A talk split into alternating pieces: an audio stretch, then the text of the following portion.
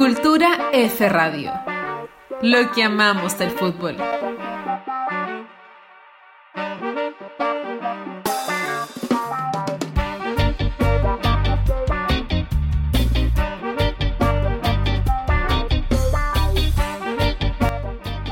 Bienvenidas, bienvenidos a un nuevo episodio de Cultura F Podcast. Aquí les habla Cristian Oyersun. Saludamos a todos quienes nos escuchan por sus plataformas favoritas: Spotify, Google Podcast, Anchor, Apple Podcast. Y bueno, por supuesto, a todos los que nos siguen eh, a través de redes sociales. Estamos en Instagram y Twitter. Me acompaña, como cada episodio, nuestra capitana Constanza Basolo. ¿Cómo estás, Connie? Bien, ¿y tú, Cristian? Muy bien. Bien, bien, bien, bien. Estamos con ganas hoy día de hablar de, ah, de cultura fútbol en realidad. Hoy día sí, hoy día es cultura fútbol. Vamos, vamos a darle a cultura Esto fútbol. sí que es cultura fútbol y vamos a hablar de un concepto, una movida, una tendencia, una moda de los últimos años. Moderno, es un concepto moderno. Sí, Sí, un concepto Un moderno de los fanáticos del fútbol que es el ground hopping.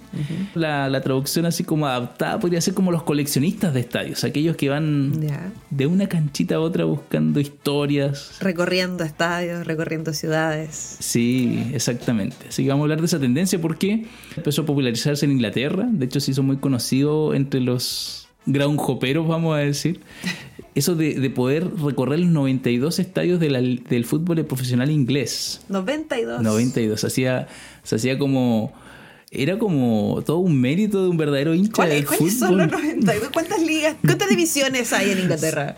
profesionales, los 92 Sí. estadios profesionales son de las cuatro principales ligas, pues de la Premier, de la Championship, que vendría a ser la segunda, y luego viene la Liga One y la Liga Two.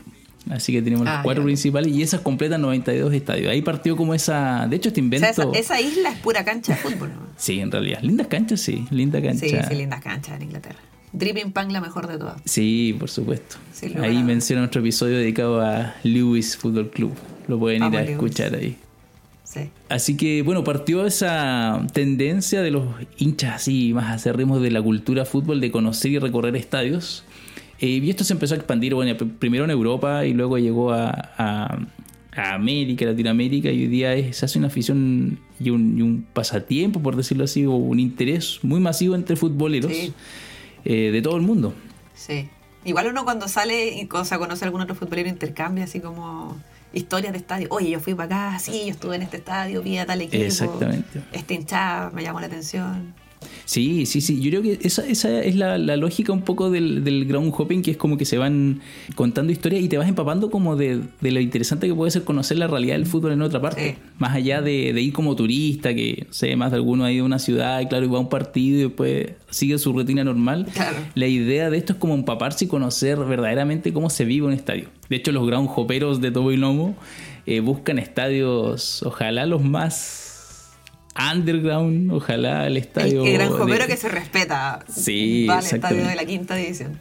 Sí, así es. Y es así como en Instagram se pueden, encuentran muchos, eh, bueno, pueden buscar ahí el hashtag groundhopper, van a, eh, van a encontrar muchos que semana a semana están subiendo fotos, estuve aquí o estuve allá. Y incluso hay aplicaciones, hoy día hay una aplicación que se llama antiguamente groundhopper, hoy día se llama Footballogy. Cacha. Y que claro, te permite ir pinchando y marcando los estadios que ya conoces de tu país o de- del mundo y conectándote con, con gente que ha estado ahí. Una red social de. Exactamente, es una red social para ground Una. Pokédex de estadios. Sí, sí, sí, sí. Así que te va permitiendo como conocer qué partidos hay cerca tuyo. Y así que hay, bueno, con miles de usuarios. Y a partir de ahí también nació una, una- conocida, podríamos decir, como, como agencia turística que se llama Home Fans. Sí. Sí, es como una agencia turística. Sí. Sí, que se llama Home Fans. Trata de conectar a turistas futboleros con personas que viven en la ciudad. Entonces, por ejemplo, quiero ir a ver el clásico Boca River, podríamos poner ejemplo, o Flamengo con Fluminense, y puedo contactar a un hincha de allá que me permita recorrer la ciudad, que me permita ir a un bar, eh, conocer los hinchas, ver un poco la intimidad del fútbol, que tiene una gracia súper potente empaparse de la cultura del fútbol más allá solo de, de vivir solo el partido. ¿sí? Sí, pues. Sí, así que todo este mundillo se llama ground hopping y hoy día tenemos invitado especial. Por culpa de Ground Hopping vino nuestro invitado. Nacho Torné, un reconocido ground hopero, un referente ahí en, en- en- en el área. De hecho, lo pueden seguir en sus redes ahí. sociales como Ground Hopper Barcelona. De hecho, crea contenido, está siempre detrás de los partidos, así que le vamos a dar la bienvenida a Nacho para hablar de esto, de sus historias recorriendo estadios. Sí. Hola Nacho, ¿cómo estás? Hola chicos, muy, muy buenas tardes, igual en, en Chile. Encantado de estar con vosotros, Cristian y Connie, y la verdad, eh, muchísimas gracias por la invitación, un gusto. Un gusto igual, gracias a ti Gracias por participar. Exactamente, sí. Y hace rato que teníamos ganas de hablar contigo porque, hay que decirlo, un referente ahí de la, de la cultura futbolera. La idea es hablar un poquito de eso, de estadios, de canchas, de Sí. clásicos, de partidos, de experiencias. Y Nacho, el hombre ideal. Así que bienvenido y, y la idea es que nos cuentes un poquito cómo, cómo anda la vida de ground hopping a pesar de la pandemia. Y primero que todo, ¿qué es el ground hopping? Eso. ¿Cómo podríamos entenderlo? ¿Cómo lo definimos? Sí, Básicamente el concepto es de saltar de cancha en cancha. Donde vayas tienes que ir a- al estadio de fútbol, allí donde viajes, descubrir un poco el club local, qué, qué hay detrás de, de la ciudad donde, o pueblo donde estás e intentar descubrir la cultura futbolística del lugar. Yo al menos así lo percibo, que para mí no es un tema banal eh, ir a un sitio a ver un partido de fútbol. Para mí ya no una experiencia, sino significa mucho más. Y de eso siempre es lo que intento hablar en, en redes, con el contenido que creo, porque de verdad que pienso que la cultura del ground hopping es... mm, no me gustaría caer en el típico tópico de una forma de vida, pero al fin y al cabo lo he hecho, lo he hecho mi forma de vida. vivir de, de conocer canchas, sí. Lo, lo lograste igual, ¿ah? que el sueño del pibe es vivir del ground hopping. Sí, al, al final es un bagaje que, Sí. que uno lleva, son los contactos, las experiencias que uno genera a lo largo de, de- de años de viajar, de mantener relaciones con, con gente a través de, de- de chats, de ir a, a un bar, a hablar, porque quieras o no, el fútbol, y valga otra vez el tópico, es un, un idioma universal que, que, que te conecta directamente con una persona Sí. simplemente por el hecho de preguntar de dónde eres, de tal sitio, ah, y entonces tú eres hincha de, y ahí ya está, creas el engagement y ya Sí. tienes conversa. Exacto, exacto. Te envidio, te envidio profundamente, Nacho, pero pasada esta pandemia podemos iniciar Cultura F recorriendo estadios. Sí, nuestro sueño, vamos. Ojalá. Sí. Y cuéntame, eso de vivir el lugar, vivir el contacto con la gente y como dejar de mirar un poquito el partido, lo que pasa ahí, sino que empaparse un poco con, con lo que está en el entorno. ¿Cómo, cómo nace esa, ese encanto por, por eso, por ese ambiente? Yo siempre había tenido la inquietud de... Además lo recuerdo muy muy bien. El día que me flasheó la cabeza, que hice un clic, recuerdo que era 2007 y había un resumen que vi por la tele de Ujú. Fenerbahce contra el Inter de Milán. Ya, Y metió un gol David, ya. un brasileño que jugaba leyenda del Fenerbahce. Y recuerdo que ese partido hubo mucha polémica porque el Inter jugó con una bandera, ahí con la camiseta, con la bandera de San Jorge. Esa blanca, ¿o no? Claro, Sí, en sí. territorio musulmán. Y hubo controversias, Mm. o sea, el partido era picante. Claro. Y claro, era el todopoderoso Inter contra eh, Fenerbahce. Y bueno, ganó el Fenerbahce y yo me acuerdo de mirar a los hinchas cómo celebraban tal y dije, hostia, me encantaría Tengo estar ahí con ellos. Sí, digo, hostia, yo de mayor me encantaría ir a un partido de estos y, y vivirlo con ellos. O sea, en lo que genera el fútbol, ¿no? Sí. No, te iba a decir que los, tur- y los turcos que son unos locos además. Sí, sí. Sí, no están bien, no están bien, no están bien. No. Quedamos minuto 5 de podcast y creo que podemos concluir que no están bien los turcos. Sí. todos coincidimos, sí, todos coincidimos. Bien, Pero ¿quién no quiere ir a ver un partido a Turquía igual? sí, Qué ambientazo. totalmente, totalmente. No sé cómo lo deben hacer, pero totalmente hay, hay que ir, Sí. hay que ir. Hay que ir, hay que ir. Yo escuché, disculpa que te interrumpa, la otra vez una entrevista a una, una basquetbolista gringa, Diana Taurasi, que jugó en la liga turca y decía que era una locura. Era una Sí. locura. la- y la liga de básquetbol femenina, pero llegaban a- Era como ir al estadio, básicamente. El, el Fenerbahce de básquet femenino era igual que el Fenerbahce de fútbol masculino. Era bengalas adentro, el gimnasio, No, con bombo. todo, con todo, con todo. No, están, están locos. Sí. Sí. Aparte que en, en Europa no muchos clubes polideportivos generan tanta pasión, pero sobre todo los del este de Europa, Mm. en especial los de los Balcanes, Sí. Grecia y Turquía, ya no únicamente en el fútbol, sino en... en- en- yo recuerdo eh, haber visto vídeos de los hinchas del Olympiacos y del Panathinaikos de, de Grecia que se, se, se pegaban por un partido de ping-pong. Sí. Ah, por el mismo. O sea, Claro. digamos que traspasa ¿no? esa, Sí, esa pasión al sí. fútbol. O sea, eso es el sentido de pertenencia a un club, que da igual el fútbol, da, son esos colores y ya Claro. está. Y ya Es está. el club más que el deporte. Sí. Eso es. Entonces ahí a partir de ese, de ese partido te, te maravillaste de alguna forma, te encantaste con esto del, del entorno, del ambiente, de la cultura fútbol. Sí, pero como algo como decir, ostras, pues sí, me gustaría hacerlo, pero jamás lo tuve ahí en mi mente. Simplemente sucedió. Sucedió empezando a viajar y, y bueno, yo tenía la inquietud de, eh, siempre me, fascinaba el fútbol, pero yo tenía la inquietud de, de conocer los equipos locales, de, de comprar la camiseta de, de recuerdo como souvenir. Claro. Y, y recuerdo que mi primera vez así, digamos, más exótica, que no sé si es el mejor adjetivo para calificar eh, el fútbol en Suecia, pero fue ir a Malmo y dije, fue el año donde cuando Ibrahimovic estaba en el Barça. Entonces había un cierto hype, ¿no? Hacia Zlatan. Sí. Y, bueno, yo, hostia, estaba en Malmo y dije, tengo que ir a ver el equipo de origen de, de Zlatan. Y me compré la camiseta tal, y eso me generó un- un- un- una satisfacción interior, primero como, como hincha, y luego decir, hostia, esto está de puta madre, tío. Tengo que hacerlo más. Despertó un bichito, despertó algo en ti. Sí, Sí, sí, totalmente, totalmente. Vale, igual es una forma de vida no tan económica. Y, y ahí está. Ahí hay un, sa- un sacrificio. eh, Ves que tus amigos pues se compran autos, motos, que van a, a reservados y tal. Y bueno, eh, pues Bueno, yo, pero- yo decido viajar y, y comerme un kebab.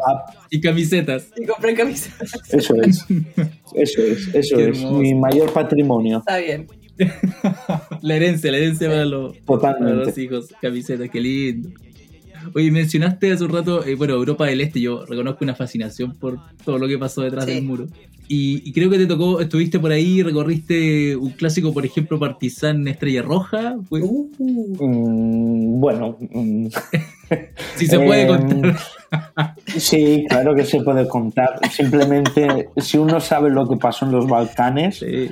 pues, pues es lo que pasa ahí, simplemente con la diferencia que son de la misma ciudad. Ah, Es- claro, claro, claro. Es literalmente es como una guerra civil. claro. Tú vas de negro en Belgrado el día del derbi o el día anterior y, y eres del Partizan y cuidado, eh, no es fácil. ¿Qué? Además, mucha gente no sabe que las dos canchas están bastante cercanas. Eh, mira. no sé si son igual medio kilómetro, pero están muy cercanas. O sea, no es Liverpool-Everton o, Claro. o Racing Independiente, pero están muy cerca. claro. Y, y ese, digamos, ese parámetro de cercanía trasladado a, a Serbia es muy cerca, demasiado. Y bueno, mm, pues pasa lo que pasa, que siempre cuando hay un, un Eternal Derby eh, salen las imágenes contra la policía, porque ya no es contra eh, los hinchas del Partizan contra los del Estrella Roja, ya es contra la policía, porque la policía ya intenta que no, no se encuentren, pero claro, Y ahí, y ahí son los dos, las dos hinchadas contra la policía. Sí, sí, sí, claro, porque se quieren cargar entre, entre ellos, pero la policía está en no medio y claro, y, les toca pagar el pato, como decimos aquí. Sí. Sí, nosotros igual. también sucede. Oye, el, Nacho, ¿cómo lo hacen? En, claro, en estos partidos como de, de alto de alto calibre, en estos clásicos como donde la violencia va de la mano. Eh, tú como que vas, creo yo, medio... De, bueno, depende de los equipos de espectador, un poquito más neutral puede ser. Eh, ¿cómo, ¿Cómo lo haces? Así como, ¿Qué precauciones tomas? ¿Vas con alguien?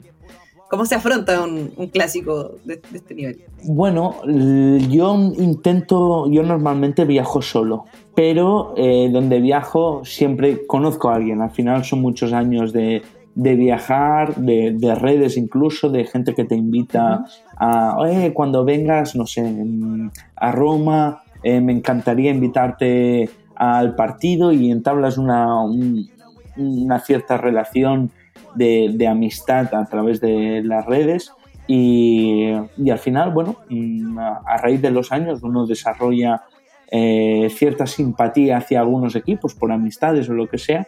Y en tema, por ejemplo, en este caso de Belgrado, bueno, una de mis mejores amigas que es Marija Markovic, que es ilustradora uh, sí. de fútbol que hace, es buenísima. La conocemos, la conocemos. Eh, ah, sí, sí, es, es, la mejor. Eh, crack, sí. Seca, seca, sí, sí, sí, totalmente.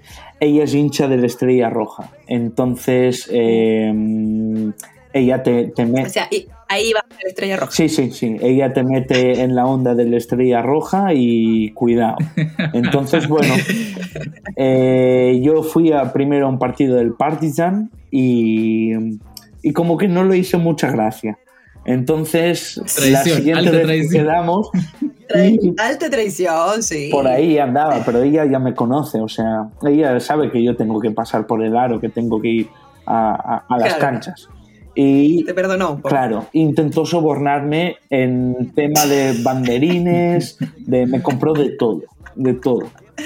Y hasta el día de hoy tengo, tengo simpatía por el Estrella Roja, por, por Marilla, pero la verdad que tanta simpatía que me lo den en bandeja...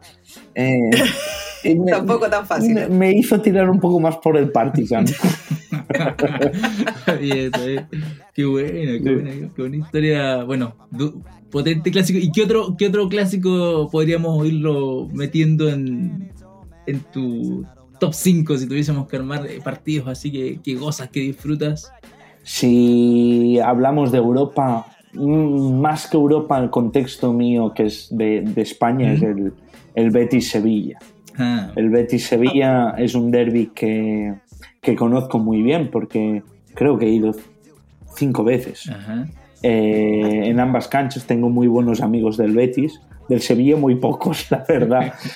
Entonces, eh, es un ambiente muy argentino, muy latinoamericano. Son hinchadas muy calientes, muy pasionales y, y con una masa social enorme.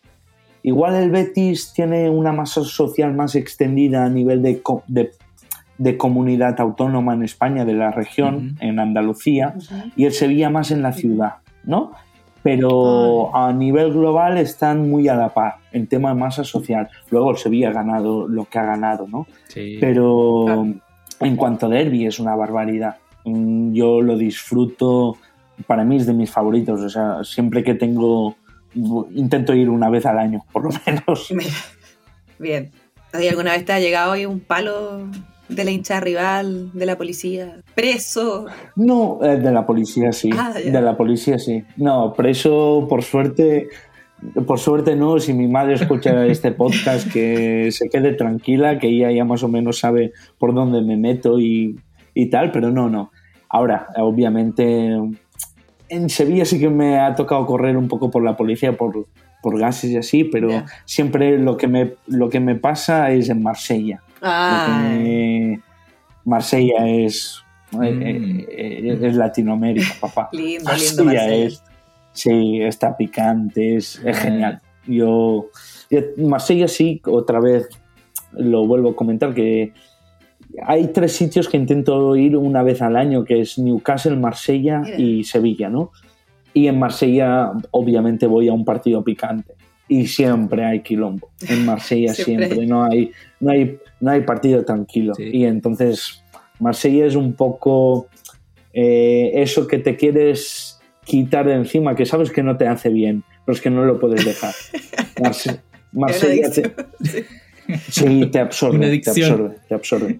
Sí, que, bueno, eh, Marsella tiene mucho encanto, tiene esa, esa cancha hermosa y tiene esa también como rivalidad también con el con las zonas ricas, digamos, con París, con León. Claro, claro. El tema es que Marsella, yo únicamente le encuentro paralelismo con Nápoli y con Bilbao. Digamos, una gran ciudad importante y que solo te- tiene un equipo. Claro. Eh, si bien es cierto que Bilbao está a una hora de San Sebastián, donde está la Real, y allí son de la Real Sociedad, pero únicamente se compara eh, a- de tú a tú a Nápoli. Claro. O sea que la, la ciudad entera es de ese equipo. Y no hay tu tía ahí. Es de Marsella, la gente es del OEM. Y si no te gusta el OEM, Te más te vale ser hincha. Sí, más te vale ser hincha. Sí, sí, sí, sí. Oye, yo estoy Sí. anotando aquí todas tus recomendaciones. Ya tengo Betis Sevilla, Marsella y mencionaste Newcastle. ¿Por qué, por qué, por qué te encanta? ¿Por qué te, te atrae Newcastle? ¿Qué hay ahí? No sé, eh, Newcastle, por azares de la vida, eh, yo me fui a vivir a Londres en 2012 por los Juegos Olímpicos y ahí conocí a gente de Middlesbrough y de Newcastle. Y fueron, vivían en Londres ellos y fueron de mis mejores amigos. Claro.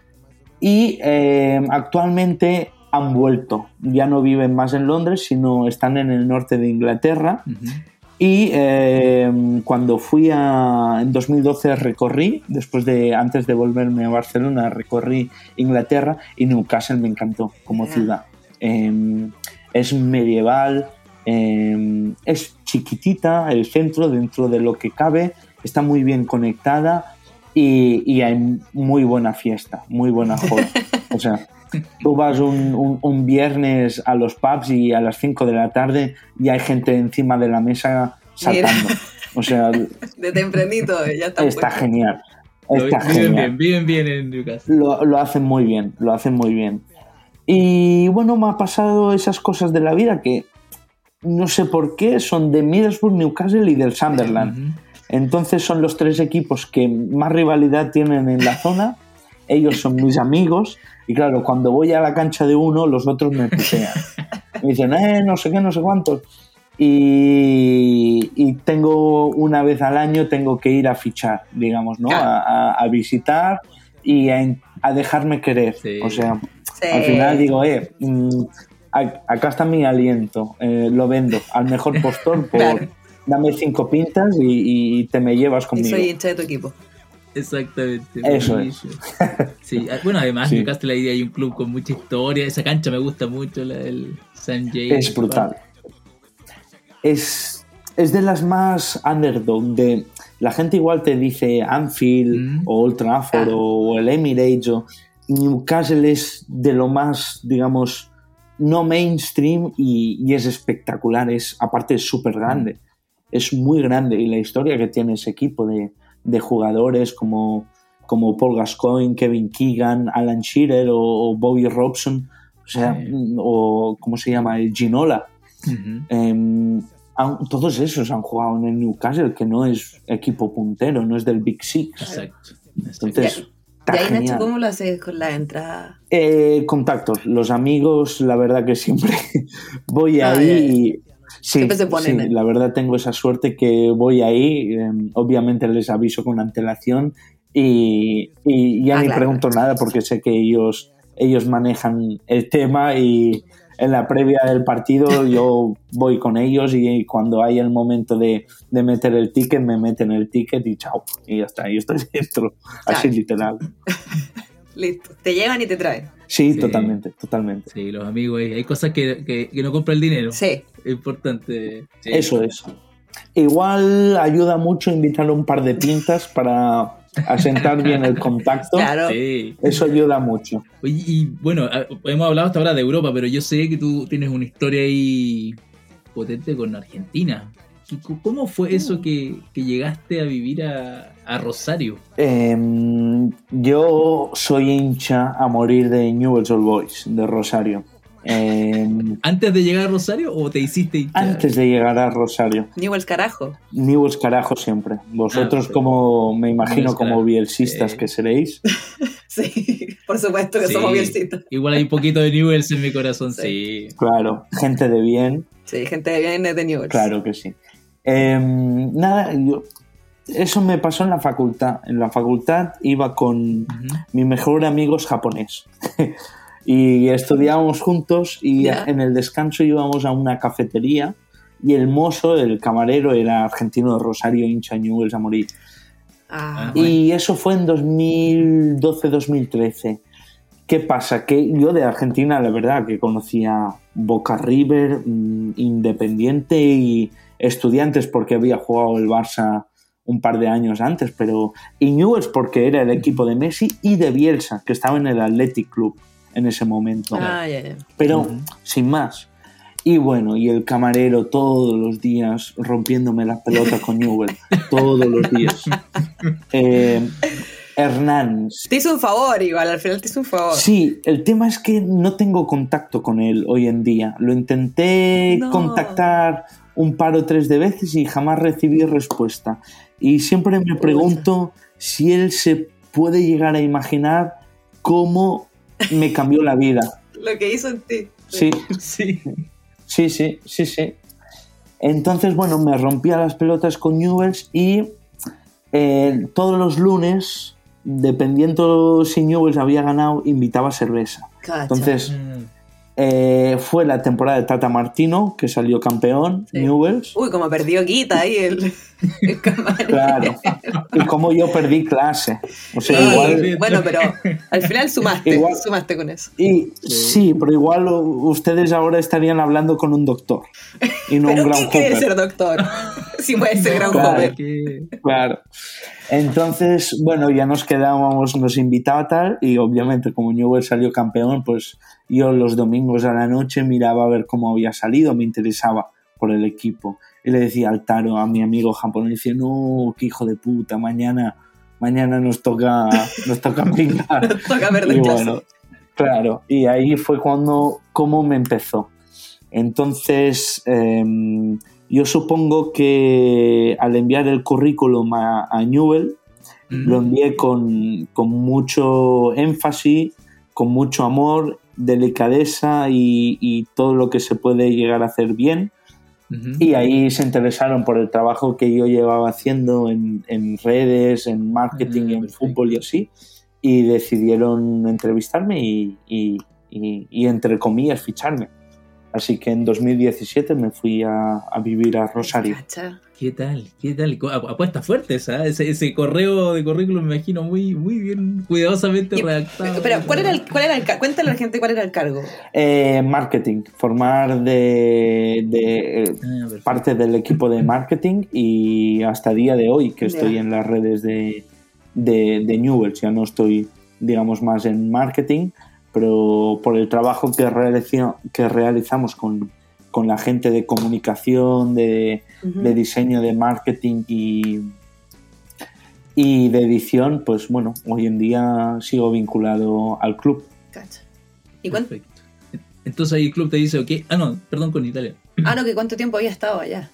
Un año, Ah, Un año. Do- 2017 de 2018. eso es. Ya. Y ahí recibes respuesta del club y tú dices, agarro maletas, me voy Sí. a Rosario. Sí, sí, sí, sí. Eh, eh, tardó entre la primera toma de contacto y la decisión final igual fue un mes y medio, más o menos, pero bueno, yo era un sueño que tenía de, de- de vivir fútbol en Argentina y, y se me estaba cumpliendo en ese momento, así que me tiré a la piscina y, y- y me fui. Qué buena. ¿Y qué tal? ¿Qué tal? ¿Cómo fue vivir fútbol español, por ejemplo, donde, donde venías tú a, a- a vivir? Sí, el, cho- el choque cultural. Sí, eso. Estaba Más allá genial. del fútbol, también el vivirlo en otro país. estaba genial. El primer partido que fui a la cancha, y obviamente fui con, digamos, con, con- con los ejecutivos, ¿no? Porque al final, el primer partido me, me tenían que atar un poco en corto, ¿no? Decir, bueno, a ver el galleguito este, no sé qué. Y claro, yo voy ahí todo callado y veo toda la fiesta que hay en el estadio, todos los bombos, la gente loca, tal, y yo estaba ahí con gente en traje. Y, y dije, igual me he equivocado en el enfoque, ¿no? Y ahí vino un, un gerente del club y me dijo, no, dejen al catalán ir a, a- a la cancha, a la, a- a la tribuna con la gente. Y bueno, ahí me liberaron y, y bueno, acabé- amarras. claro, a- acabé el partido sin camiseta, todo. Estuvo genial. Estuvo genial. Qué Bien. lindo, qué lindo. O sea, ahí ya tu, con- tu convicción y tu amor por Newell ya, ya estaba totalmente confirmado, ya no, no había vuelta atrás. Firmado con sangre. Y si muero, que sea de lepra. sí. y bueno, y, y lo que te iba a preguntar, ah, hasta el, bueno, tú me cuentas que hasta el día de hoy sigues vinculado, digamos, entiendo que la- a las redes sociales y al manejo como comunicacional del, del club. ¿Y cómo eso? Yo, yo me preguntaba cómo un español logra como de alguna forma vincularse a la, a la expresión y a la forma un poco de vivir el fútbol argentino también. Hay un aprendizaje ahí también de entender las formas. De... Claro. Eso es mérito de, de mi gente de allí. Eh, yo siempre que viajo intento eh, me- eh, involucrarme y sumergirme en la, en la cultura y en el sitio donde estoy. Yo jamás me iré a Belgrado y me quedaré con, no sé, con un inglés, por ejemplo, ¿no? O con un- uno de Barcelona o de Madrid. O, no, no me interesa, porque para eso ya me quedo en mi ciudad. Te quiero decir, Sí. y Rosario no es Buenos Aires, porque en Buenos Aires tienes gente de todo el mundo, ¿no? En Rosario eh, la gente de fuera es- está de paseo un fin de semana y se va. Entonces, eh, Claro. eso es mérito de la familia con la que estuve, que me acogió al principio, mis compañeros, Juanse, Juan, Martín, eh, que me hicieron vivir mm, la expresión puramente rosarina, ¿no? Y hoy en día, ah, peyorativamente a los de Rosario se les llama come gato. ¿Por qué? Y, ¿Y por qué comieron gato? Cuando hubo las penurias en la dictadura tal, hubo una, una famosa foto que salía un, un hombre muy humilde que estaba asando un gato. Ay, Y ahí quedó la foto como mira la miseria que hay y quedó el apodo de come gatos. Igual algún oyente me puede rebatir, pero así me la contaron. El tema es que el fotógrafo hizo trampa. El fotógrafo eh, le, le pagó al tipo para que asara No. un gato y tener, digamos, la foto. Y ahí se quedó. Pero bueno, yo para mí no me parece peyorativo, está genial. Yo soy un come gato, Sí. está perfecto. Somos todos come gato. Está perfecto, claro que sí, eh, está perfecto. O sea, Messi un come gato en ese sentido, ¿no? Sí. Sí, yo Sí. quiero ser como Messi o Bielsa. me me chupa un huevo literal. Y, y en tu tiempo, bueno, estuviste un año en, en Rosario y lograste poder recorrer también Argentina, ver otros partidos. Sí. Sé que estuviste por, por Montevideo también, fue en esa misma época. Sí, eh, yo a Montevideo tenía que volver cada... Bueno, cada tres meses tenía que salir del país por el tema de visado, ¿no? Ah, claro. perfecto. Y bueno, Montevideo, mm, la primera vez que fui era lo más cercano, cercano digamos, Sí. y me atraía mucho. Mm, Por mi padre siempre le gustó la charrúa, eh, Ah, la celeste, no sé por qué, pero siempre le gustó y bueno, yo tenía serie. Sí, yo me imagino que tiene ese toque, ese componente romántico, ¿no? Pero bueno, fui y ya la primera vez que fui me enamoré de Uruguay y de Montevideo. Bonita ciudad. La gente me trató muy bien y los que me trataron muy bien eran hinchas de Peñarol. Ah. Entonces, ¿qué pasa? Que eh, llega un momento en que yo estoy en Newells y Maxi Rodríguez deja Newells y se va un año y medio, casi dos, a Peñarol. Mm. Y ahí dije, me cago en la puta, eso, eso, eso es algo, ¿no? El Tenía que destino volver, es una señal. claro, tenía que volver a salir para el visado y dije, no, tengo que ir a ver a Peñarol de Maxi. Obvio. Y ahí pues fui a ver un clásico eh, en el centenario entre. Nacional y Peñarol, eh, con todos amigos carboneros, tal. ¿Fuiste a la, galería? Ah, sí, sí, sí, sí, la, la popular, la Amsterdam. Me sacaron un boleto, me dijeron, oye, cuidado que esa puede ser picante. Y dije, "Eh, vengo de Rosario. Y dije, ah, bueno, tranquilo, tranquilo, está todo bien, ah, no te preocupes, va a ser Beverly Hills. Y bueno, me fui a la, a la popular, fui, fui solo y obviamente Maxi jugó ese partido, provocó el penal en el minuto 80 que Mira. metió el cebolla Rodríguez Viene la Uruguaya ganando minuto 80 con un Eso, penal. eso es. Y, y mis amigos me dijeron, en el momento que, que, que Maxi provocó el penal, sabía que eras el único que lo iba a celebrar de verdad, porque Newell's estando allí. Y, y así quedó también mi hincha Newell's antes que nada, pero yo a Peñarol lo quiero, lo quiero mucho, a Peñarol. Sí. Qué lindo, qué lindo. Oye, ¿has tenido la opción de estar en el estadio nuevo de Peñarol? Sí, sí, sí. El, el primer, la primera vez que fui a Uruguay fui al campeón del siglo. Ah, Eh, ya. ahí me aún- ahí aún no como No te que me, no me dejaba querer. Entonces, amigos bolso me decían, no, eh, el decano del fútbol uruguayo, eh, nacional, no sé qué. Y bueno, ese, esa jornada no jugaba nacional en casa y jugaba Peñarol. Y yo fui, y la verdad que quería ver el campeón del siglo, Peñarol el mejor equipo del siglo pasado, eh, estadio nuevo, tal, y la verdad que, que, que- que estaba bastante contento en ese sentido. Y nada, fui, me gustó un montón y ya la siguiente vez yo ya sabía para quién dejarme querer, ¿no? Sí. Sí. Estaba escrito ya el, el destino. sí, sí, sí, sí, Uno ahí de repente se encuentra con cierto Sí. equipo. Así es el amor, así es. totalmente. Sí, es cierto. No, no se puede, no, No. es racional. No, no. ¿Viste, notaste diferencia de cómo se vive, por ejemplo, el fútbol o, o los rioplatenses tienen ahí más puntos en común que, que distancia? Sí, yo creo que sí, que se asemejan bastante, pero están, están extrapolados, o sea, están divididos en dos. Mm, Así como en Buenos Aires.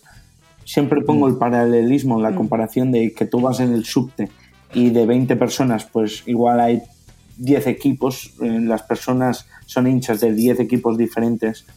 En, en Montevideo hay dos. Mm, Como máximo te encuentras Sí. algún hincha de Danubio, de Defensor o, o- o no sé, o de, o de Wonders, pero no es la norma. La gente ahí es de Nacional y de Peñarol. Y sí que tiene ese componente, no de rivalidad de barrio, como puede llegar a tener Independiente o Racing, pero sí que es, es muy cercano. O sea, todo el mundo ahí tiene como Newell's y Central, pero sin tanta violencia. Em, Claro, sí, eso es, eso es, eso es. igual. Y aparte que son dos equipos muy, muy importantes, o sea, equipos campeones de todo. Sí.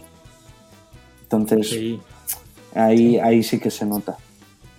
Y luego, Nacho, tú, bueno, me imagino volviste a, a España y de ahí la onda Groundhopper ya desatada. Total. Sí, eh, más que nada porque digamos que venía a hacer de, de Sudamérica para un europeíto ir al fútbol de Sudamérica es como hacer la mili, ¿no? La colimba, la, la formación militar casi. Eh, ya lo demás sabía un poco a, a menos, ¿no? O tenía... O, o el paladar ya había madurado, digámoslo así. Eh, pero bueno, eh, fue llegar a Europa y, y atreverme, no atreverme, pero decir, venga, va, vamos a hacerlo. El derby de Roma, por ejemplo, que también es muy picante, o, o no sé, el, el de Belgrado, sí, sí, sí. Fue ya ir evolucionando un ¿Y poco. ¿Algún, ¿Algún estadio así como, o algún club pequeño que tú digas así como, esto es una joya, vayan para acá, visiten a este lugar? Osasuna, Osasuna. sí, en Pamplona, en Navarra, en España. Osasuna es Ya, nota Cristian. El tema, el tema es que la fama se la lleva a Bilbao, Mm. que está bien, que Bilbao es de puta madre. O sea, vivo en Pamplona y Bilbao me queda menos de dos horas, ¿no? Y yo voy siempre, entonces está puta madre. A pesar que hay cierta rivalidad, ¿eh? Pero está puta madre. Pero eh, la fama se la lleva a Bilbao y ahora desde hace dos, tres años que ya la gente empieza a hablar mucho del Sadar. Y por ejemplo, en Movistar o así en redes han empezado a cubrir la atmósfera del Sadar, que es la cancha de Osasuna, y ya se está empezando a notar un poco. Ah, pero sigue siendo bastante underdog y, y es una joya, la verdad, es un, es, es gente de, de- de- de monte que son aldeanos. Mira. Navarra so- son aldeanos bastante brutos y que son de un equipo y son- es muy auténtico. El sentimiento es muy genuino, la identificación es muy grande y, y esa pasión la consiguen transmitir porque el estadio está muy pegado a- a- a la- al terreno de juego, los hinchas están encima y, y Osasuna juega un fútbol un poco, em, digamos, viejo, ¿no? A, lo antiguo, poco, orto- eh, poco ortodoxo y eso conecta mucho. Sí, sí, sí. Entonces, em, conecta y, y es- se crea una atmósfera que es genial, la verdad. Buenísimo. Me ha anotado, entonces. Recomendable entonces en España ir, ir a Pamplona. Totalmente. Sí. ¿Y tienes alguna ahí en una libretita algunos estadios por visitar? Así como canchitas o clubes por ir a ir a conocer, que tengas, que estén en los pendientes. Sí, em, a ver qué piense, que ahora con la pandemia se me ha ido todo el carajo, ya ni me acuerdo, macho. Eh, em, tengo muy pendiente el este de Europa. El este de Europa, Ajá. Sofía, por ejemplo, en Bulgaria, Oh, sí. o, o Polonia, por ejemplo. Polonia sí que me gustaría mucho. Esos tampoco están muy bien. ¿eh? Oye, pero ¿a Turquía Esos fuiste también. o no? Fui eh, a un partido de Antalyaspor Ya. que jugaba Milan Baros, pero bueno, Antalyaspor es, eh, no es la capital, eh, está un poco descafeinado el ambiente. Ay, Eh, le faltó fue- azúcar. fue una- Sí, sí, le faltó mucho azúcar, ketchup, salsa, Todo, yogur, todo. Pero bueno, sí, la verdad que puedo decir que sí que estuve, pero me imagino que un derby en, en Istambul, eso ya es ya te- otra cosa, ¿no? Sí, pero por ejemplo, este de Europa, sí, este de Europa. eh, sí que me gustaría, por ejemplo, mm, obviamente Chile y Brasil.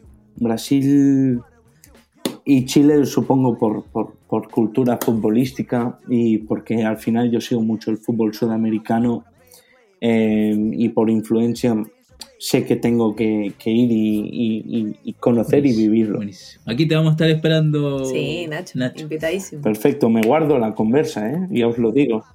Vamos a ir a Sí, ver sí. Un, un partido de Palestino un domingo a las 3 de la tarde a la cisterna. Eso. Perfecto, perfecto. Genial. Eh, sabemos que igual eres de alguna forma generador de contenido, contador de historias, podríamos decirlo así. Eh, eh, bueno, has, has colaborado, trabajado en diversos medios. ¿Qué, qué historias son las que buscas o, o- o qué historias son las que te enamoran para, digamos, construir estos relatos que al final son los que a nosotros también nos gustan mucho, la cultura fútbol, que lo que hay más allá de un balón corriendo, digamos. Claro, no el partido. Sí, Sí. las que vivo. Literalmente Porque yo no escribo ni, ni comento ni genero ningún tipo de contenido de algo que no, que no conozco, que me es ajeno a mí, ¿no? No me siento en una posición como que no, no puedo hablar de, de algo que no conozco. Entonces igual sí que me desmarco bastante de, de los generadores de contenido de, o de la gente que opina en redes, de pueden opinar de todo sin, sin salir de casa, ¿no? Entonces yo sé que mi punto fuerte es el, el viajar, el estar in situ y poder contar Claro. esas cosas de primera mano, sobre todo cuando me meto con, con gente del lugar, ¿no? Em, puede pasar que conozca a un hincha que de otra manera, por ir acreditado como periodista, yo no soy periodista, Pero como periodista igual yo iría con unos timings muy marcados y Claro. no me daría tiempo a conocer. O simplemente porque en, en algunos sitios en Europa, por ejemplo, el, el periodista no está muy bien visto en ese sentido, en, en esa atmósfera del, del fútbol más, más de barro Más amateur. sí. más Sí. amateur y con una hinchada un poquito más picante. Entonces, bueno, yo al no ser periodista tal, me siento un poco más libre. Y es ahí donde yo encuentro esas historias simplemente me, me- pasan, no es que yo las vaya buscando, simplemente es estar en el lugar y, y obs- observar y tener un poco de, de- de- de curiosidad, siempre con, con el respeto y obviamente con, con la noción de saber en todo momento qué uno puede decir y qué no puede decir Claro. porque en Europa existe Claro. el componente ya no político, incluso religioso, ¿no? Sí. Em. Y hay que ir con cuidado. Eh. Para mí uno de los derbis que me faltan es el, el- el Celtic Rangers, que ese no he ido porque esas cosas que nunca me he podido me ha podido encajar la vida personal ni profesional, pero en ese derby se mezcla política y religión. Sí. Claro, Sí, entonces em, ahí uno tiene que tener un poco de mano izquierda para, para relacionarse y, y inmiscuirse en, en según qué, qué historias. Claro. Y ahí, el, cuando, cuando vas al estadio, ¿hablas con la gente?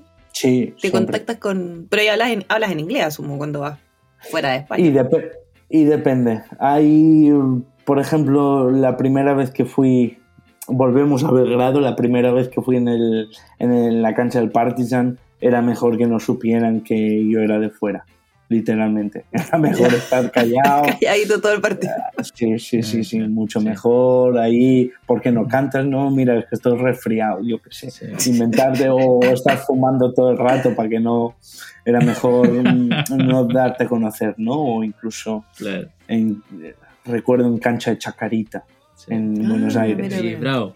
Y eso, y sí, ahí, ahí fue la, la primera vez que, que yo me pregunté, ¿qué mierda estoy haciendo aquí? ¿Quién me mandó a estar aquí? Si me ve mi madre, me mata. O sea, si no me matan estos, me matan mi Si no te madre. matan- claro. Sí.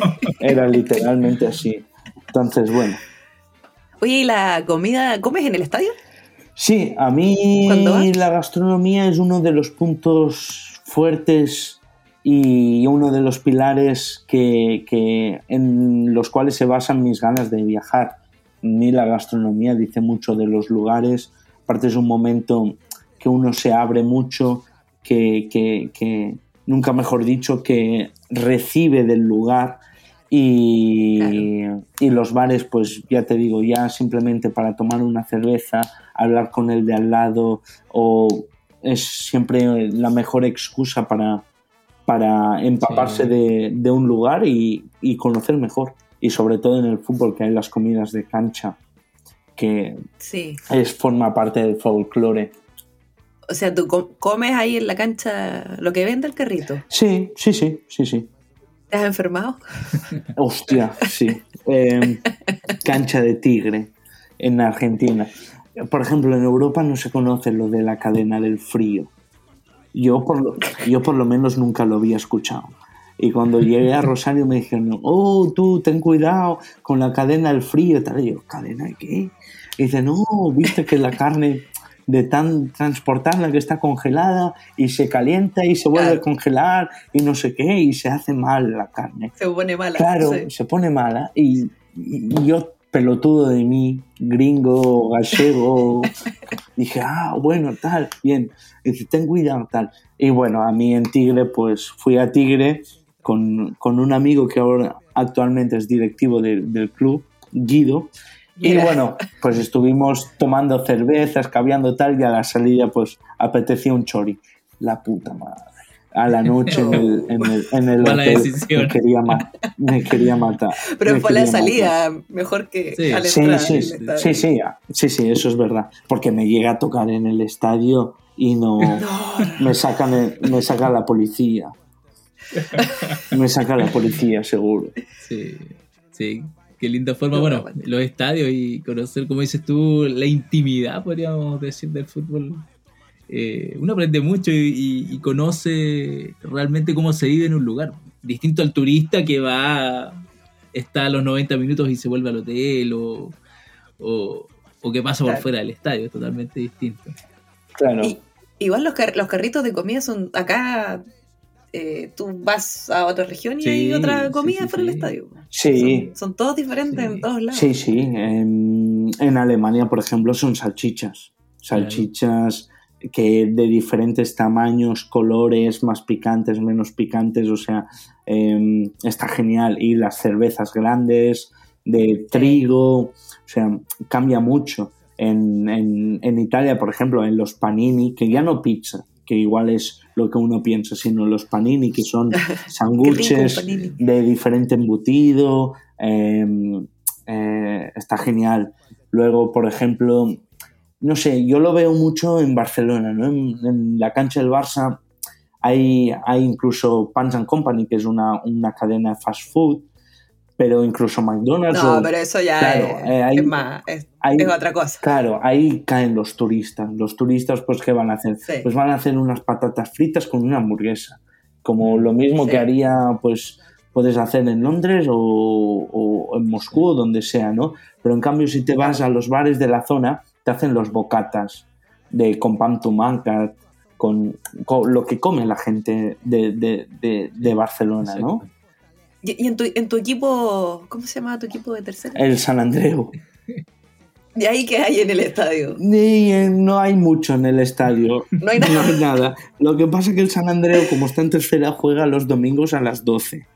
Y, ah, y es la hora del vermut. La hora del vermut es del aperitivo, ¿no? Lo, ¿Qué pasa? Que no hay nada que comer. Simplemente hay la experiencia de tomarte 20 cervezas y ya salir. Luego es, pues bueno, en cada uno sálvese quien pueda. ¿no? San Andreu no es un buen ejemplo en ese sentido, gastronómicamente. Bueno, con estas historias de comida, estadios, hinchadas. Policías, todo. Policías, cervezas, ponerse en pedo ahí antes de entrar a la cancha. Despedimos a Nacho, Nacho, muchas gracias por, venir. Grande Nacho, muchas gracias. Por darte el tiempo, por contarnos todos los entretelones, tu pasión del ground hopping.